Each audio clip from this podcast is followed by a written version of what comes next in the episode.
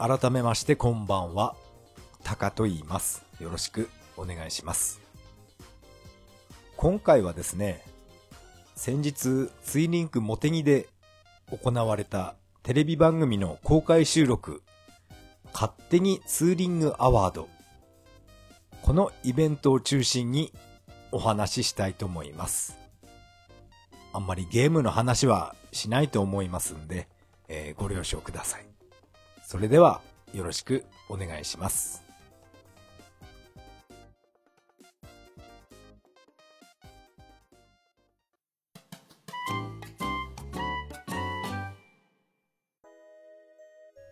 はい。ここからが本編になります。今回はですね、ツインリンクモテギのバイクのイベントですね。えーこれは千葉テレビの週刊バイク TV。このテレビ番組の公開収録、これに、え私は初めて参加しました。勝手にツーリングアワードっていう、こういうイベントの名前なんですね。私は毎年、この勝手にツーリングアワード、まあ家でテレビで見てました。ツインリンクモテギでやってることは、まあいつも知ってたんですけど、土曜日が、土曜日仕事休みっていう時があんまりなかったんですね。でも、今回はですね、この土曜日、まあ偶然私の職場が休みだったので、これはもうツインリンク行くしかないなと思いまして、もう朝から、朝からじゃないな、もう3日前くらいからもうワクワクして、なかなか寝つけませんでしたね。本当に、うん、バイク好きなんですよね。まあ私の住まいから、このツインリンクモテギまで、えーっと、ゆっくり走っていったので、2時間くらいかかりましたかね。途中で2回ぐらい休憩しました。私が休憩するっっていうのはですね、まあコンビニとかに寄らずに、まあ、あれですね、栃木県は田舎なので、ものすごい何にもない農道のところに、ポツンと自動販売機があったりするんですね。そこでコーヒーを買って休むのが、これが、あの、自分なりの休憩なんですね。わざわざコンビニに行くのもいいんですけど、たったコーヒーを買うだけなのにレジに並ぶっていうのが、あれが個人的に嫌なんですね。それだったら自動販売機でこう缶コーヒー買えば、こっちの方が早いなと思っているので、コンビニにはあまり寄りません。そもそもコンビニ、あの、タバコ臭いんで嫌なんですよね。タバコ非常に嫌いなんです。そうその、ですね、農道にポツンってある自動販売機っていうのは、缶コーヒーとか、あと、カロリーメイトとか、ソイジョイなんかも売ってるんですね。ちょっとした食べ物ですね。それを、えーソイジョイ、もぐもぐ食べながら、缶コーヒー飲んで、10分ぐらい休憩、いつもしてますね。ツインリンクモテギへ向かう道っていうのはものすごい農道を通ります。まあ、私は好んでその道を通るんですけど、もう信号が全くないので、まあ思いっきり飛ばすこともできるんですけど、まあモテギへ、ツインリンクモテギへ着く前に事故ったりしたら大変ですから、あんまり飛ばさないようにしてました。そういった信号のない農道っていうのは、もう白バイが隠れてますからね。ネズミ捕りやってますから、反則金払うの嫌なんで、なるべくスピードは出さないようにしています。あ、私はいつもヘルメットスピーカーで、ヘルメットの中で音楽聴いてるので、そうですね。あまりスピードを出しすぎると、風の音がうるさくて音楽が聞こえなくなるんですね。そういう理由もあるので、私は、あんまりスピードは出さないですね。どちらかというと、スピードを控えめにして、あの、マジカルサウンドシャワー聞いていた方が気分がいいんですよね。ま、そんな休憩も挟みながら、ツインリンクモテギへ到着しまして、いや、ものすごいライダーの参加者がいましたね。何百人いたのかはわからないですけど、ものすごい数のバイクが集まってました。あんなにバイクに囲まれるっていうのは、ちょっと私は初めてかもしれませんね。ツインリンクモテギは、まあ何度も来たことありますけど、あの、ツインリンクモテギマラソンっていう、そういったマラソン大会で私は何度か来たことがあります。あの、サーキットをマラソンできるんですよね。なかなかいいですよ。参加賞もそれなりに、ちょっと豪華でしたね。トートバッグとか、えー、昔はもらいましたけど、現在はどうなんだろう。もっといいものがもらえるかもしれませんね。そしてですね、駐輪場でものすごい数のバイクを見て、私は一人ではしゃいでましたね。私がいつか乗ってみたいって考えているホンダのゴールドウィング。あの大型バイクも2台、3台ぐらい止まっていましたね。ゴールドウィングいつか、いつか乗りたいんですよね。あのバイクは、高橋名人も乗ってるバイクなんですね。まあ現在私はゴールドウィングじゃなくてシルバーウィング、それは乗ってます。シルバーじゃなくて、いつの日かゴールドにランクアップしたいなって思ってます。でも維持費がとんでもないことになりそうですね。あ、今回のこのイベントにはですね、私はシルバーウィングじゃなくて、小型の方で行きました。PCX っていうバイクですね。125cc の小さいスクーターで、えー、参加しました。まあ私はこの PCX、まあ色は赤なので赤い水星って名付けてます。そしてもう一台のシルバーウィングはこっちはボディカラーは白なので、えー、シルバーウィングのことは白い悪魔って呼んでます。まあ特に、特にそれだけなんですけど、だからなんだよって言われても困りますけど、赤い水星と、えー、白い悪魔を、えー、交互に乗ってます。車も白なんですけど、もう雪の日以外車はあんまり乗ってないですね。やっぱり私はバイクが大好きです。それでですね、駐輪場で私の隣に止まったバイクっていうのが、ものすごい、あの、爆音のイラストがプリントされてるんですね。プリントじゃない、ペイントか。あのー、あのキャラは爆音の花ちゃんって名前かな。あの女の子が、ドーンと、ね、プリントされていて、あ、ペイントされていて、いやー、すごいなーと思って見てました。どういう人が運転してきたのか、ライダーの方は全然見てなかったんですけど、いつの間にか私のバイクの隣に、このね、爆音のバイクが止まってました。まあ、車は板車ってよく言いますけど、バイクの場合は何て言うんですかね。バイクも板車っていいのかなよく茨城県にツーリングに行くと、ああいう板車って言うんですか。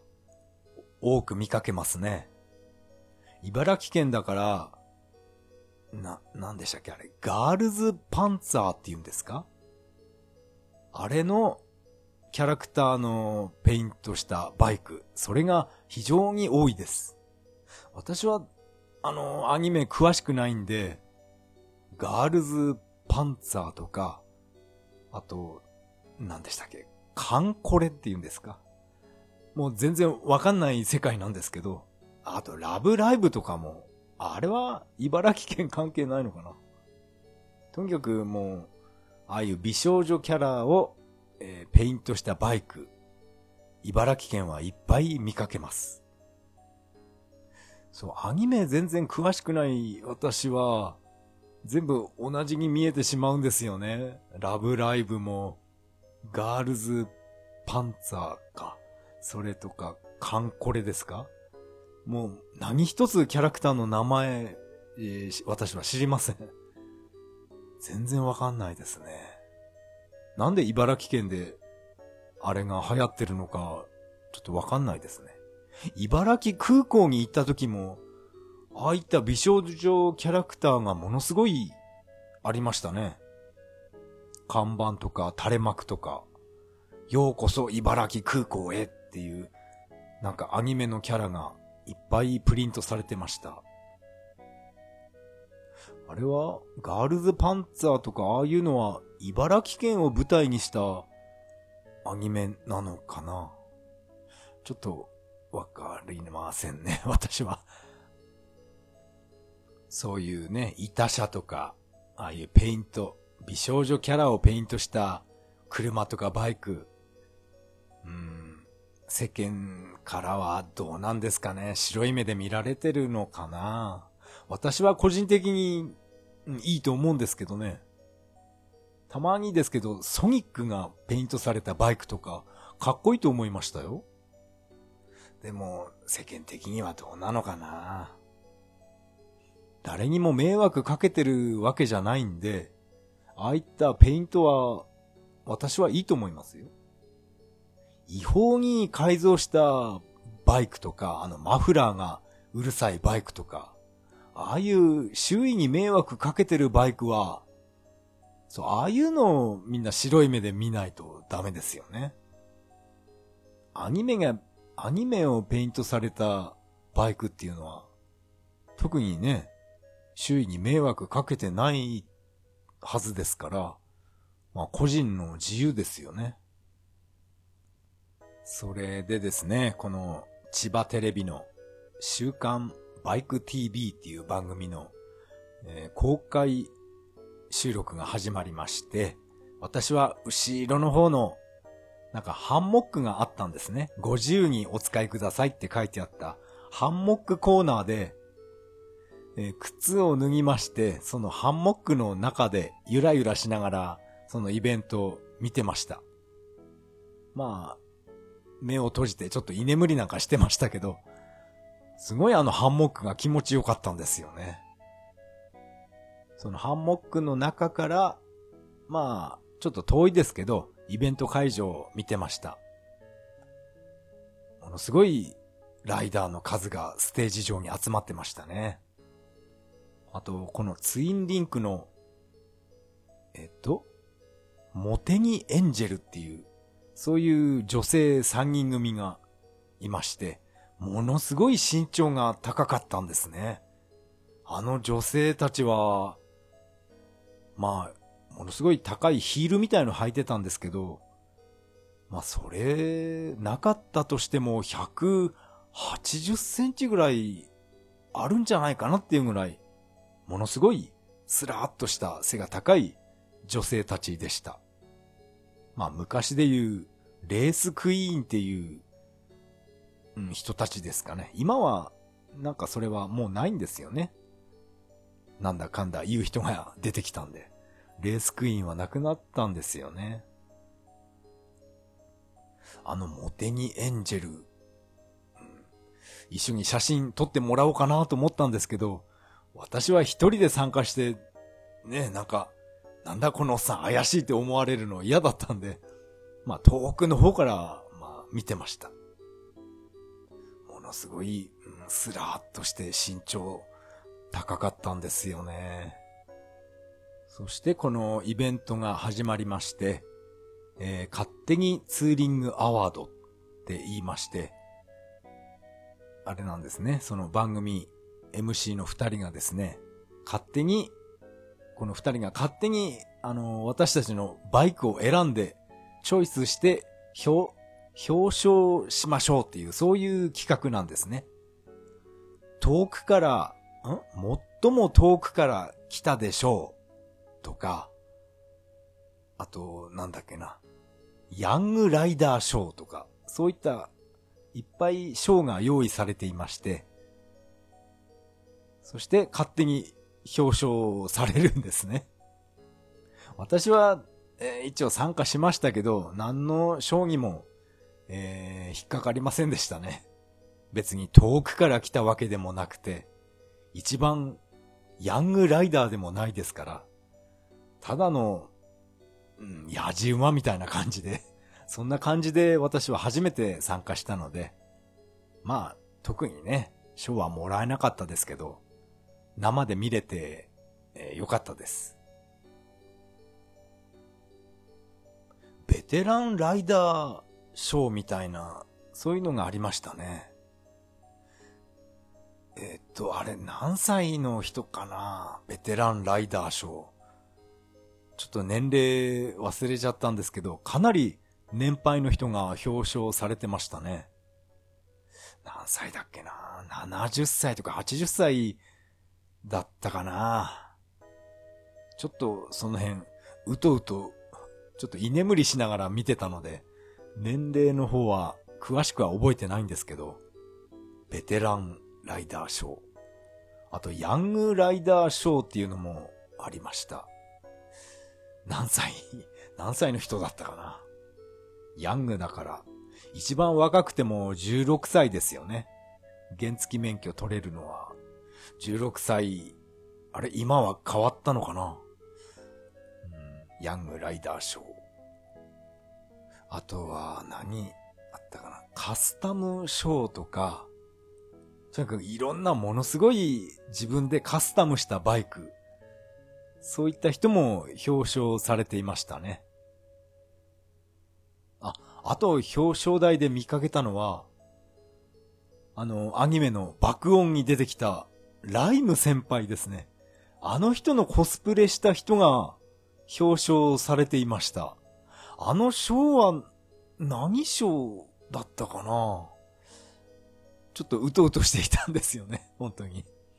そしてなんか会場がうおーって騒ぎ出したので、なんだなんだって私もハンモックの中から起き出しまして、ちょっと背伸びして覗いてみたら、ステージ上に、あの、ライム先輩がいたんですよね。あの、スカートを履いて、そしてあのヘルメットをかぶって。で、なんか司会者にいろんなこと質問されてたんですけど、まあ、ライム先輩喋るわけにはいかず、なんかごそごそやってましたね。それが面白かったです。ヘルメットは決して取らなかったですけど、まあ、まあ、あれは男性だと思います。ちょっと遠くから見てたんで、体つきとかよく見えなかったんですけど、まあ、女性じゃないと思います。この辺はテレビで放送した時に私は見てみたいですね。今回のこの模様は、えっ、ー、と、千葉テレビでは今月放送されるみたいなんですけど、まあ私はいつも栃木テレビでこの番組見てまして、千葉テレビよりもさらに遅れて放送されると思います。多分5月になっちゃうのかな。うーん、あのー、ライム先輩、ちょっと見てみたいですね。もしかしたらガバッとヘルメット取ったのかな？うーん、ライム先輩、あのコスプレ、あのスカート履いたままバイクまたがって運転してきたのかな？いやー、すごい盛り上がってました。あとですね、えー、っと、この、ポッドキャストをやってる人も、なんか表彰台に、表彰台っていうか、表彰されていました。あの賞は何賞だったかよく聞こえなかったんですけど、なんか、この私のポッドキャスト聞いてくださいっていう、そういうのはステージ上で言ってましたね、あの人。あの人っていうか、名前言っちゃっていいのかな。あの、ポッドキャスト番組の V トークっていうんですか。あの、バイク関係のポッドキャスト。あの人が表彰されていました。うん、すごいですね。この V トークっていうポッドキャスト番組、私もちょっと聞いてみました。この喋ってる人が、先日この表彰されたあの人なんだなっていう、ね、なんか不思議な気持ちになりましたね。私も同じバイク乗りとして、えー、あのポッド、ポッドキャスト番組にお便りとか出してみますかね。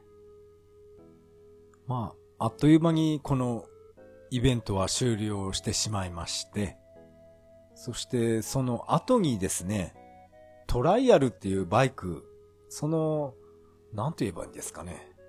このトライアルバイクのステージを、えー、私は見てました。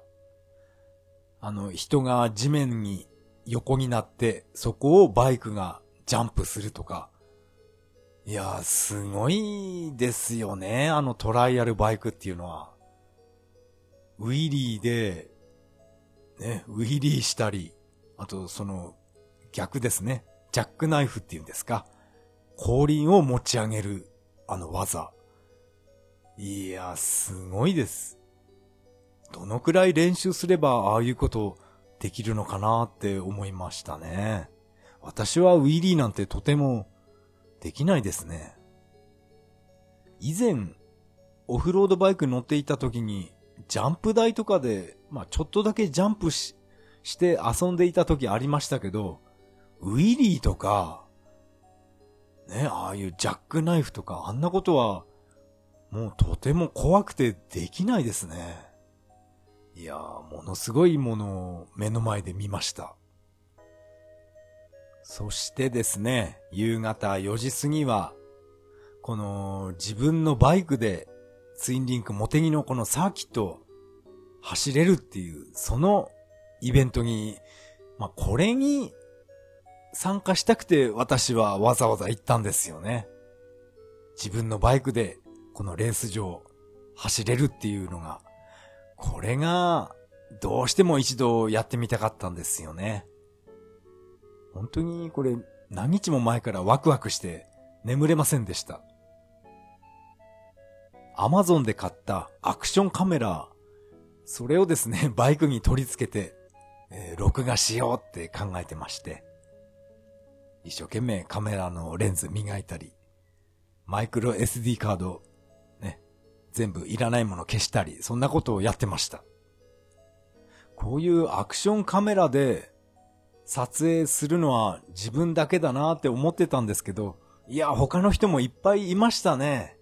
ヘルメットの、ヘルメットの頭に カメラくっつける人もいましたね。ああいうの、殿様マウントって言うんですよね。ライダーの間では。殿様がちょんまげしてるみたいだから、殿差マウント。今はなんか、ヘルメットの横、ほっぺたのところにカメラをつける人が多かったですね。あとは珍しいのは、ヘルメットの顎の部分にアクションカメラを固定する人もいました。いろんな固定器具が今は発売されてるんですね。私は、あの、殿様マウントはどうしてもやりたくないんですよね。あれは、なんか、なんかね、あまり格好が良くないんですよね。頭のてっぺんにカメラがズドーンって置いてあるのは、なんか嫌なんで。あ私は、えー、自分のカメラはですね、このバイクに固定しました。PCX に、このクリップが、アクションカメラのいい感じのクリップ持ってるんで、それをバイクのボディにパクってかませました。このツインリンクモテギのこのサーキットを自分のバイクで走れるっていうのは、いやー、これ本当に私は嬉しかったですね。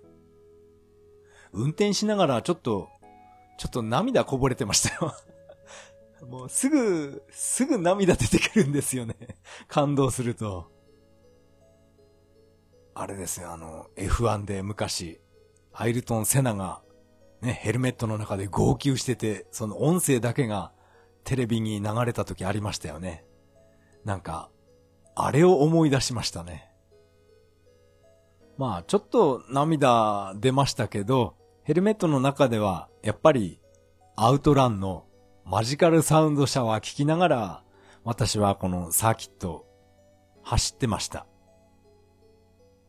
まあでも、ね、これはレースじゃないんで、時速は、えー、っと、50キロぐらいでしたね。あの、先頭にセーフティーカーが走っているので、まあ、それがかなり遅いですから、そうですね、50キロ。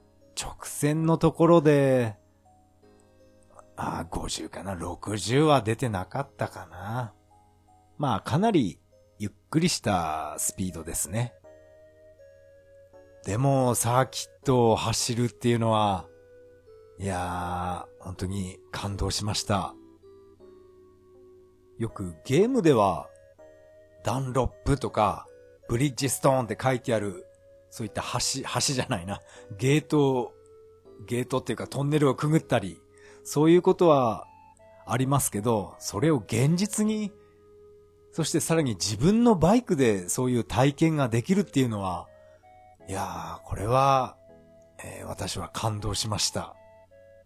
毎年こんなことをやってたんだって、うん、毎年行けばよかったなってちょっと後悔しましたね。でも、このコースは非常に短いショートコースなので、もうあっという間にぐるっと一周して一般道へ出て、えー、終わってしまいました。いやーでもあれは本当に感動しましたね。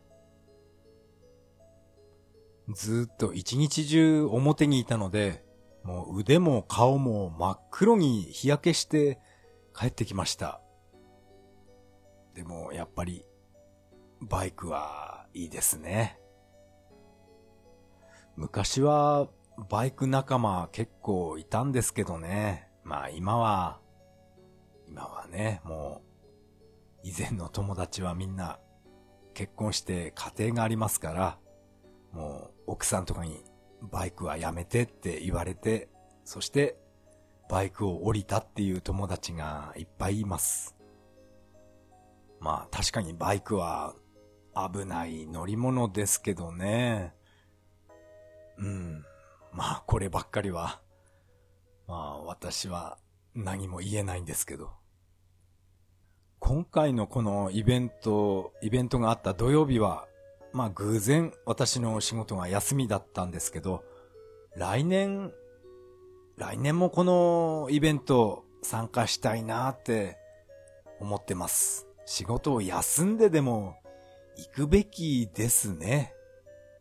やっぱり自分のバイクでサーキットを走るっていうのは、こんな経験は滅多にできないですから、しかもまあ無料ですから、これは、うん、来年、来年は、ね、シルバーウィングの方、大型車の方で、このサーキット走ってみたいなって思っています。今回のツインリンクモテギのお話は以上になります。ありがとうございました。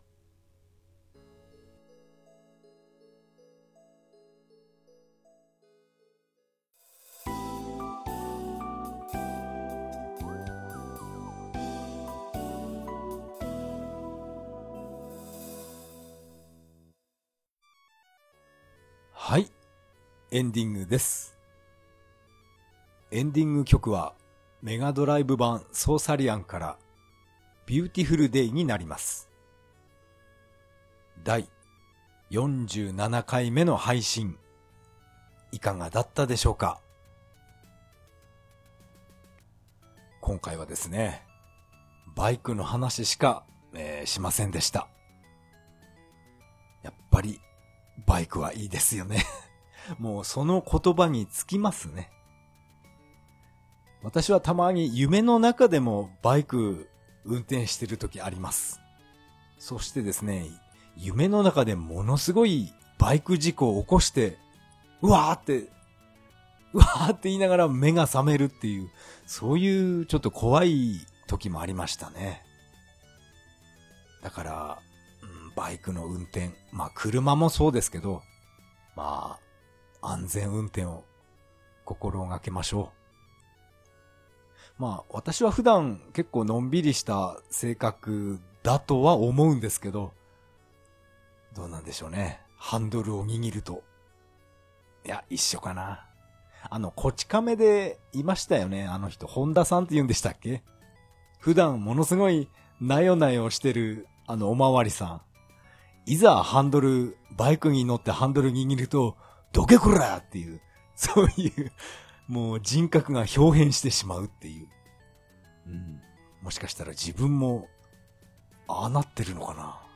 まあ、ああは、どけこらとか、そういう、そういう性格にはならないですけど、うん、目の前で、ねえ、火がついたタバコをポイって投げられると、ちょっとカチンときますね。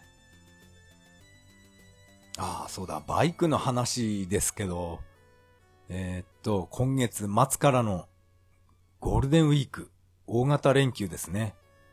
あれはやっぱり、まあ私はバイクに乗ってどこかへ行こうって考えてます。まず、案が二つありまして、一つが、やっぱり、北海道ですね。函館の夜景リベンジ。これを、これがまあ一つあります。でも、あれなんですよ。茨城県から船で行こうとすると、もう予約いっぱいで船は乗れないんですね。ですから、青森県の大間、あそこまでなんとか一生懸命バイクで行って、大間から船に乗って、あれは函館港に着くのかな？大間から函館。船で1時間ちょいだったと思います。そして1日何便も出てるみたいなので、これならもしかしたら函館の夜景、リベンジできるかなっていう、これが一つの案あります。もう一つがですね、熊本県のミルクロード。あそこを一度バイクで走ってみたいなって以前から思ってまして、9連休あるなら往復できるかなって今、今ちょっと考えてます。でも、栃木県から熊本県、Google マップで見たんですけど、片道1300キロありますね。いや、半端じゃないですね。片道1300キロ。えー、9日間で、往復できますかね、行きに4日、帰りに4日って、そういうやり方すれば、できるかなでもあのミルクロードっていうのが、まあ、YouTube とかで見ただけなんですけど、いや、ものすごい景色がいいんですね。あの大自然の中を自分のバイクで走ったら気持ちいいだろうなって思いながら YouTube 見てました。熊本県、いや、遠いな私は以前、鳥取砂丘へ、えー、バイクで行って、その時が、だいたい片道900キロぐらいだったんですね。栃木県から、えー、鳥取県まで。900キロで、もうかなり疲れましたよ。ぐったりしてました。でも、あの、鳥取砂丘、うん、生で見れて本当に良かったです。日本とは思えないぐらいの光景でした。鳥取砂丘、あの砂丘よりさらに走るんですよね、熊本県。いやー、考えただけでちょっと恐ろしいんですけど、でもあの、ミルクロード、走ってみたいな。距離的に言うとですね、さっき話した北海道、北海道行く前の青森県、栃木県から青森県大間までまあだいたい700キロですね。距離だけで言うなら、やっぱり青森目指して走った方がかなり体的に楽だと思うんですけど、うん、どっちがいいかな。北海道は一回行ったことあるって言えば、まあそれまでなんですけど、熊本県はないですから、ちょっと今、今、えー、悩み中です。もうちょっと時間あるんで、まあもう少し悩みます。大型連休っていうことで、渋滞のことも考えると、やっぱり距離は短い方が、こっちを選んだ方が無難かなっていう気も、ちょっとするんですよね。まあ私はね、多分、バイクから離れると死んでしまうんだと思いますよ。あの、トランスポーター、いくつでしたっけ ?3 でしたっけ？車から離れてしまうと、ブレスレットが爆発して死んでしまうっていう、ああいうストーリーでしたよね、トランスポーター。そんな、そんな感じで私も、うん、バイクから離れると死んでしまうんです。そういうおじさんなんですね。ここでメッセージを紹介したいと思います。まずはこれはハッシュタグ、それは涙ででいただきましたメッセージです。マハリトさん、えー、メッセージありがとうございます。第44回、もうやめて、ゲームの断捨離を拝聴。自分も引っ越しを機に、ゲームを大量に断捨離したことがありましたが、後から欲しくなって数年で断捨断捨離する前ぐらいまで溜まってきました。中古屋に売るとほとんど捨て値で買い取られるのでとても寂しいです。どこかでレトロゲーマー同士でいらなくなったゲームを売買できるようなイベントとかやってくれないかなぁといただきました。マハリトさん、ありがとうございます。そうですね。やっぱり、やっぱりこの引っ越しを機にゲームを大量に断捨離するっていうのは、これは私だけではなかったんですね。何か、何かのきっかけで、このゲームを処分しなくちゃなっていう、そういう気持ちがあったんだと思います。でもこのマハリトさんは、ね、断捨離する前ぐらいまで溜まってきましたっていう話なので、いやいや、すごいですね。一度売ったのに、それ以上にまた買い戻したっていうことですよね。うん。すごいですね、それは。すごいです。あ、あと、そうですね。レトロゲーマー同士でいらなくなったゲームを売買するようなイベント。ああ、こういうイベントがあったらいいですね。うん、私も、うん、断捨離するんじゃなくて、中古屋に売るんじゃなくて、ゲーム好きな人に、あの、プレゼントした方が、そっちの方が、うん、ゲームも、まあ、ゲーム ゲームソフトに気持ちがあるかどうかはわからないですけど、まあゲームも喜んでると思いますよ。どこかでこういったイベント、フリーマーケットみたいなものでゲームソフトを売ったりしてるっていうのもしかしたらあるんですかね。私はああいうフリマみたいなものは行った試しがないんですけど、どうなんですかね。ゲームを扱うっていうことはしてないかな。えー、マハリトさん、メッセージありがとうございました。えー、次のメッセージはですね、ネオさんからメッセージをいただきました。ありがとうございます。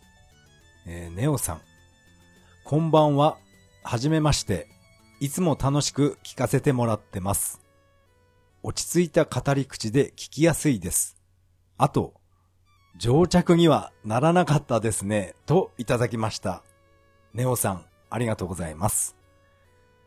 えっ、ー、とですね、これはメッセージと言いますか、これは直接私のツイッターのリプライですね。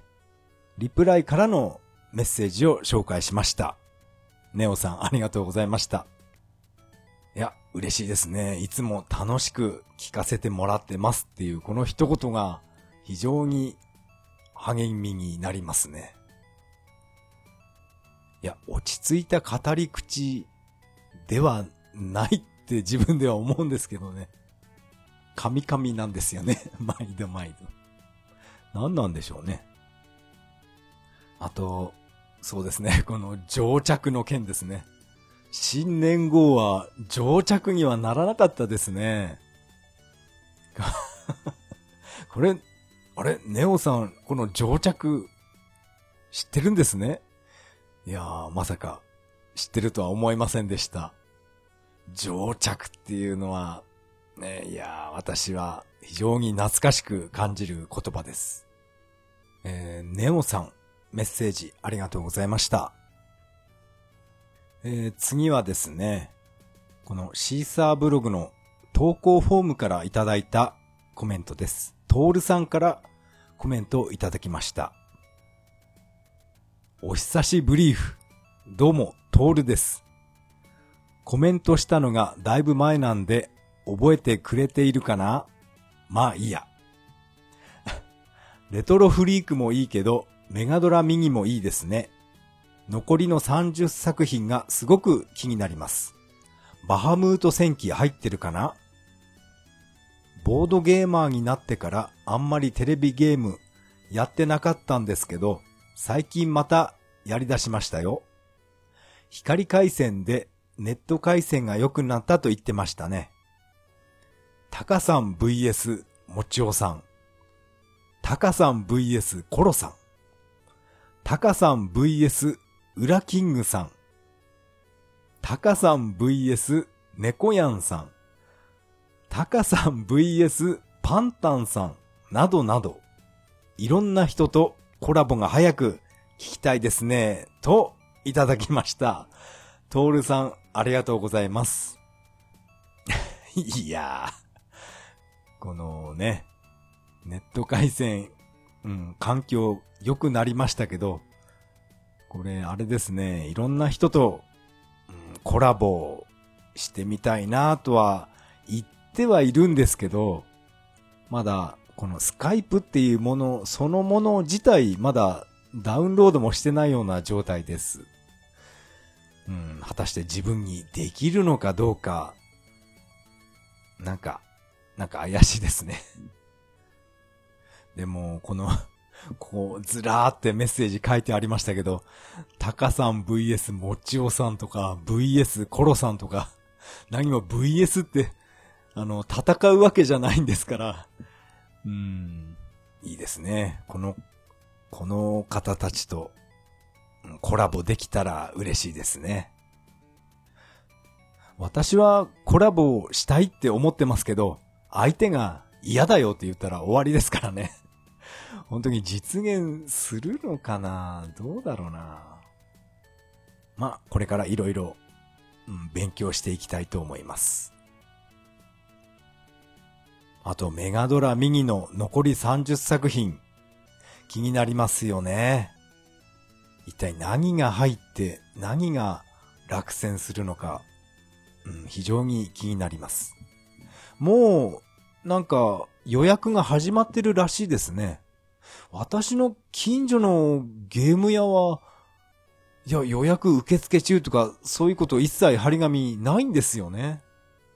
やっぱり、やっぱり田舎なんですね。まあ、好きで田舎に引っ越してきたんで、まあしょうがないんですけど。まあこういうね、ゲームとか買うときは、宇都宮までわざわざ出向かないとダメですね。うん、困りましたね。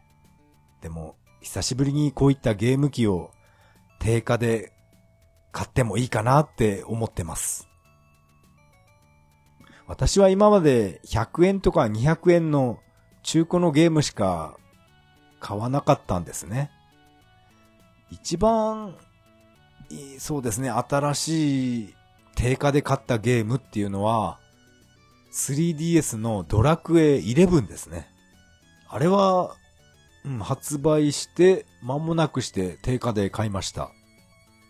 まあ、やっぱり、やっぱり ほったらかしになってますけど、あれ以来、うん、新発売のゲームソフトっていうのは私は買っていませんね。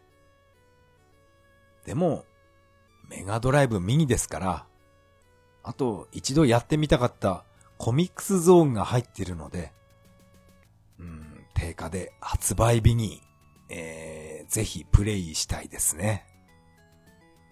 えー、トールさん、コメントありがとうございました。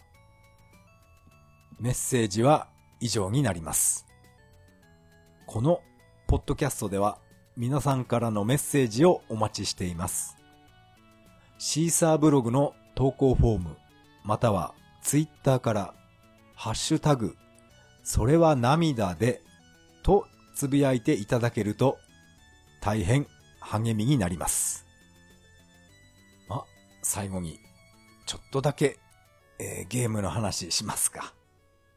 えー、今日ですね、このバイクで茨城県の水戸鑑定団へ久しぶりに行ってきました。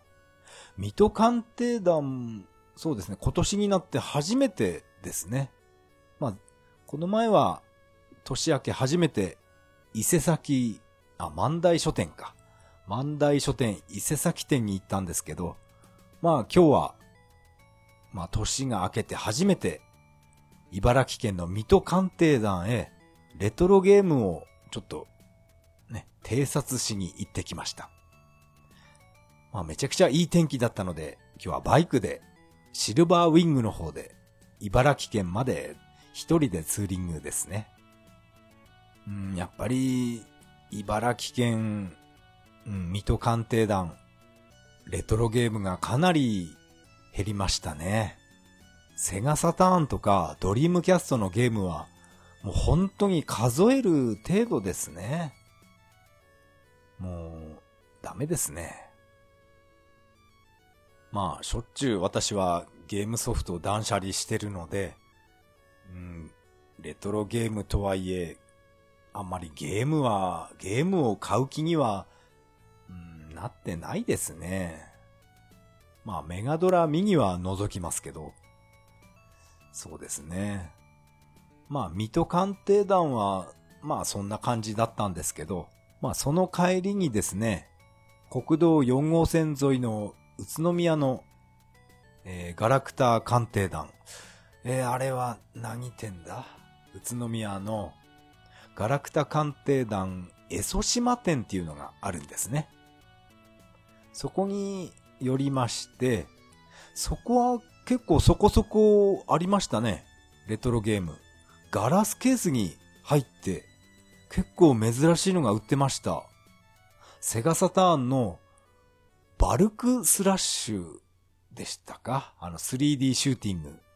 あれは、えー、っと、かなりのプレミアついてると思うんですけど、えー、っと、傷ありで4000円で売ってましたね。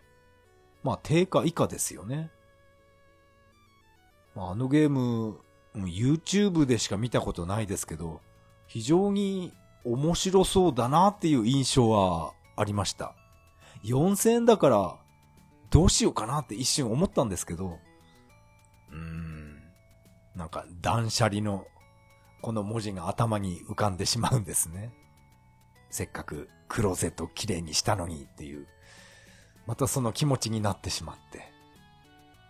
そして、そのガラスケースにはですね、やっぱりサターンの早急グレン隊っていうあのシューティングゲームもありました。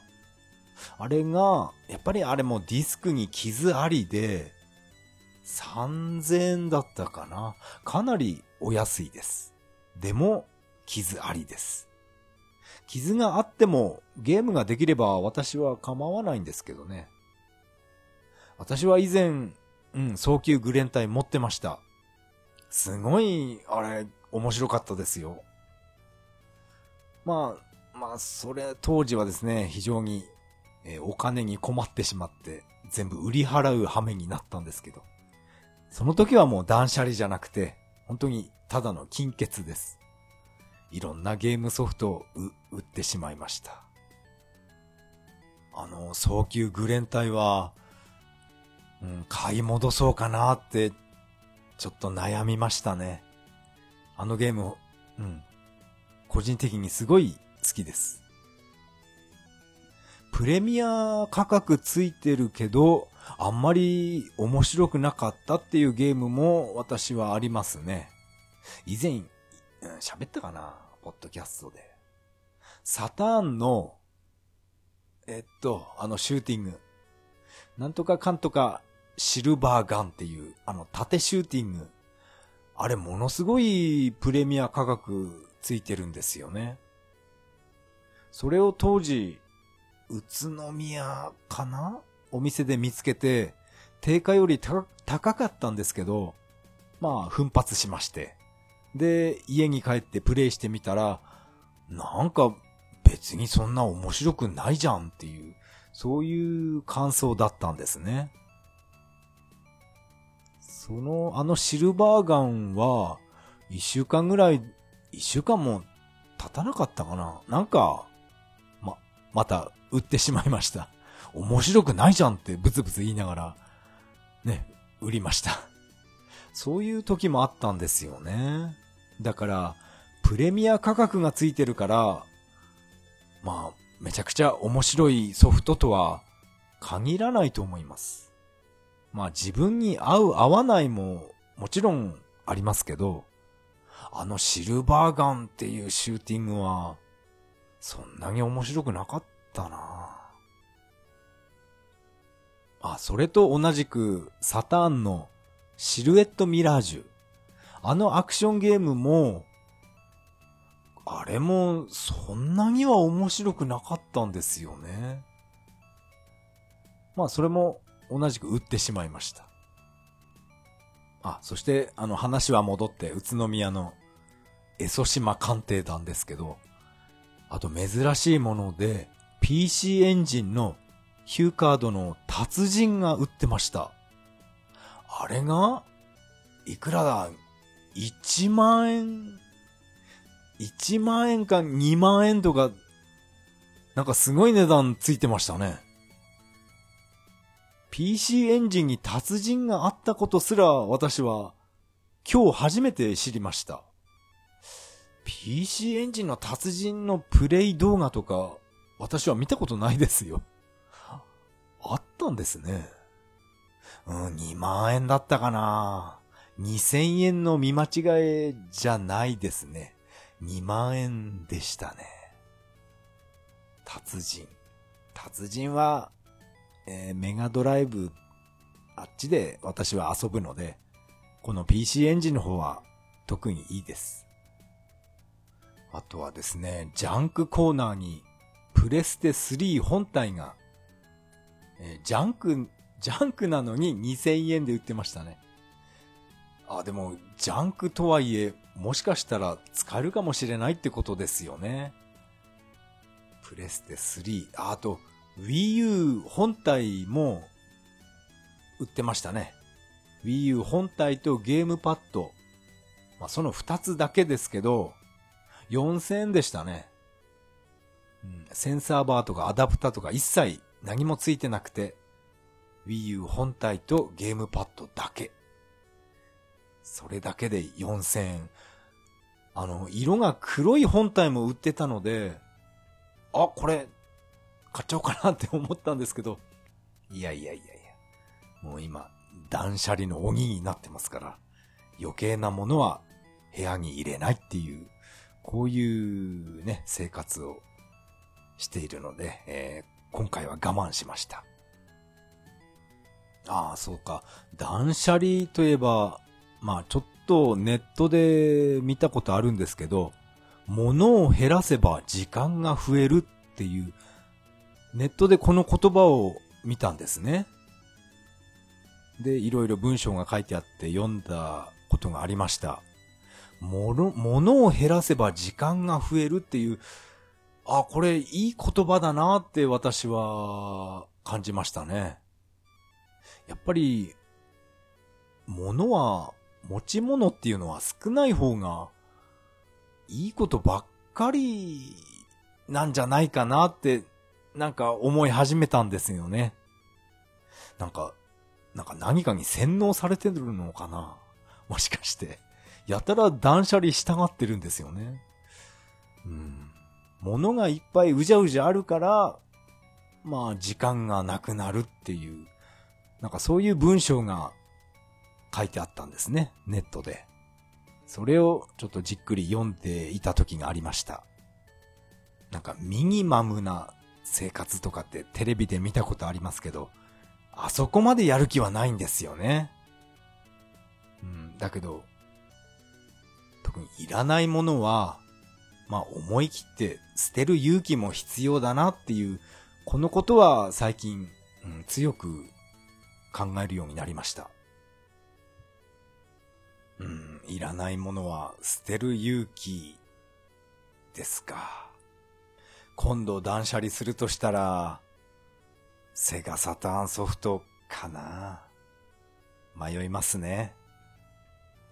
まあ、断捨離もいいですけど、うん、今度の週末は、また、懲りずに100キロウォーキング行くんですよね。今年は足の裏の皮がベロってめくれないように、えー、気をつけながらウォーキングしようと思います。それでは次回配信まで。さよなら。